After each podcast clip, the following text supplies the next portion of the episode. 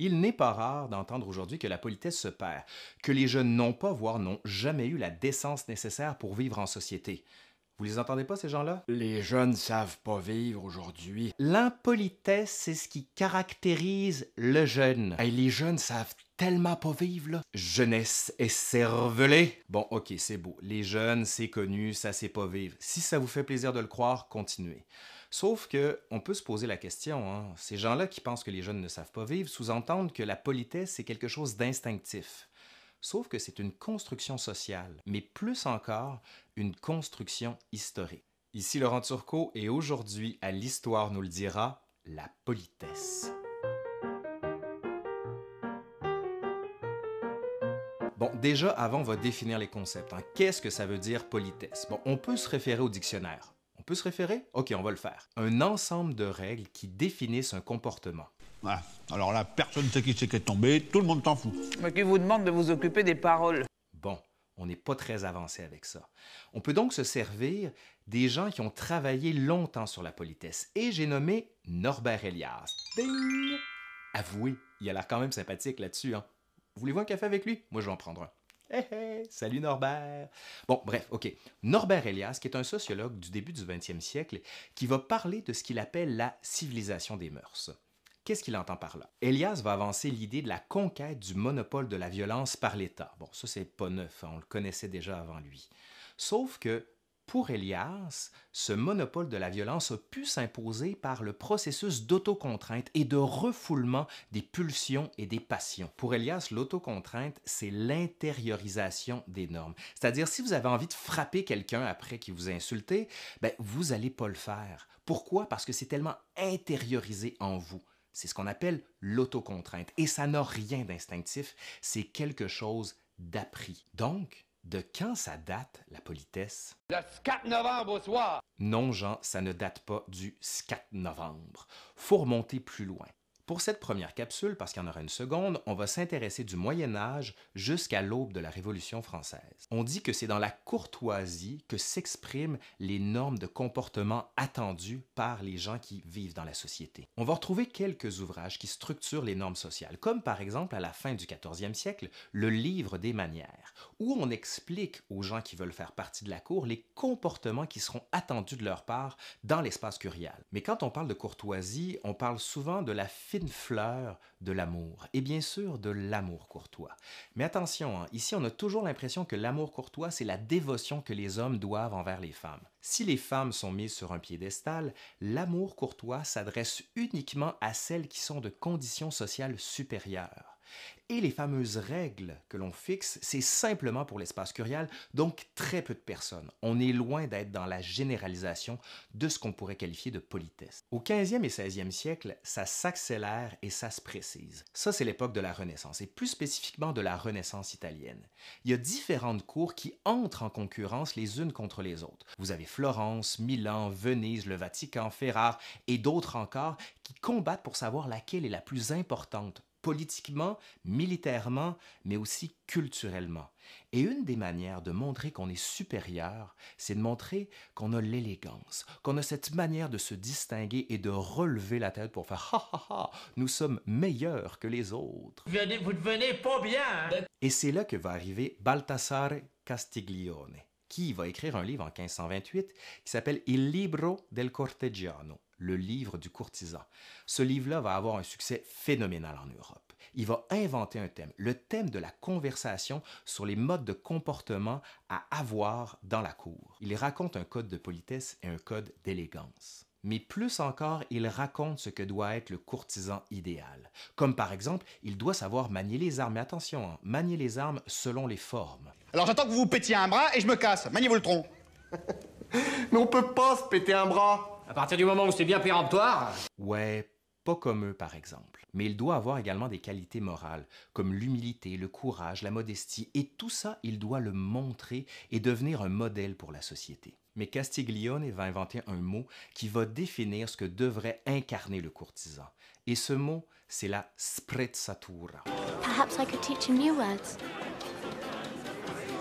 Like tendresse, amore, sprezzatura. Sprezzatura. That is a big word. I have heard it means the effortless display of grace. Il y a une règle très universelle qui me semble valoir plus que tout autre sur ce point pour toutes les choses humaines que l'on fait ou que l'on dit. C'est qu'il faut fuir autant qu'il est possible, comme un écueil très acéré et dangereux, l'affection et, pour employer peut-être un mot nouveau, faire preuve en toute chose d'une certaine désinvolture, sprezzatura, qui cache l'art et qui montre que ce que l'on a fait et dit est venu sans peine et presque sans y penser. Toute une littérature va s'inspirer de Castiglione. On va développer dans différents aspects de la vie courtisane comment on doit se comporter, comme au jeu, comme à la promenade, comme en société, bref, dans tous les aspects de la vie. En 1530, peu de temps après Castiglione, un autre auteur va publier un ouvrage. Erasme de Rotterdam va publier La civilité puérile. Et là, le succès est fulgurant. Erasme veut donner à la société des normes strictes et précises. Le contact entre les corps est vu comme quelque chose qui répugne et qui perturbe. La promiscuité est jugée indécente. L'autre élément, c'est le rôle des objets médiateurs, comme les mouchoirs, les couverts, les assiettes. Tout ça sert à éloigner la bête qui sommeille en nous. Nous ne sommes pas des bêtes. Il faut agir comme des hommes. Et les hommes, qu'est-ce qu'ils font? Ben, ils ont un rite de distinction, un rite qui leur permet d'être différents. C'est ça la distinction, c'est être différent du peuple. Avec son ouvrage, Erasme va innover en trois points. Premièrement, il s'adresse aux enfants. Deuxièmement, il s'adresse à tous les enfants, pas juste l'élite, mais de toutes les conditions sociales. Et enfin, troisièmement, il donne un code de conduite qui doit organiser toute la vie en société, pas juste la vie à la cour, mais toute la vie en société. À terme, les idéaux de Castiglione, mêlés à ceux d'Erasme, vont voir la naissance d'une société de bonne manière. Et tout ça est rendu possible par les procédés d'autocontrainte. La civilité vient empêcher les hommes d'agir comme ils le veulent. Il crée un horizon d'attente. Pour être sûr que tout le monde comprenne, parce que tout ça, bien sûr, c'est un peu théorique, on va utiliser des proverbes pour bien montrer qu'il faut se distancer de la bête. Être têtu comme un âne, s'entendre comme chien et chat, bailler aux corneilles, être une vraie peau de vache, prendre la mouche, donner de la confiture au cochon, avoir une faim de loup, manger comme un cochon. Et je suis sûr qu'il y en a d'autres, donc n'hésitez pas à les poster en dessous de cette capsule pour, bien sûr, m'éduquer encore. Au XVIIe siècle, le terme civilité tombe peu à peu en désuétude. On va voir émerger celui de bienséance et d'honnêteté.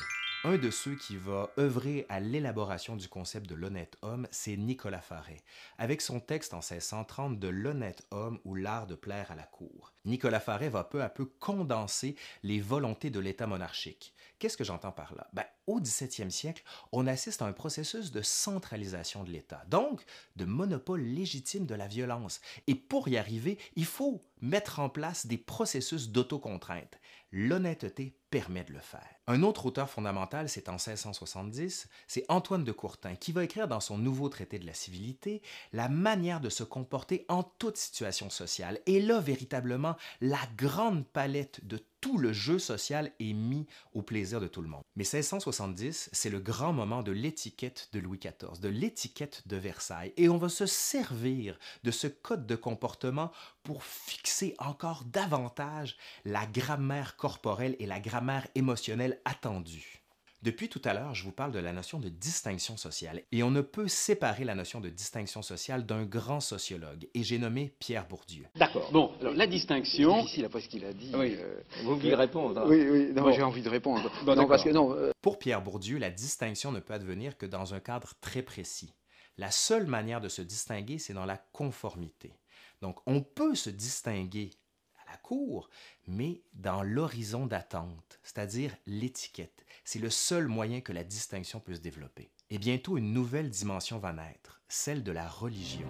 Bon, c'est pas neuf, hein, la religion, elle est là depuis le début, sauf qu'elle va faire son entrée dans le grand cadre de la politesse. L'apparence doit indiquer la part divine de l'homme et son rang. Les écarts sociaux sont peu à peu montrés dans la politesse et ça sert à fixer une société inégalitaire et hiérarchique. Ça permet de ritualiser, mais plus encore de théâtraliser les sociabilités. Et on va le voir dans différents espaces de la société, comme par exemple à table, on délaisse les mains et on prend dorénavant des ustensiles, mais aussi à la promenade, il va falloir se comporter de manière décente, avoir la tête droite, les mains droites, les jambes bien courbées.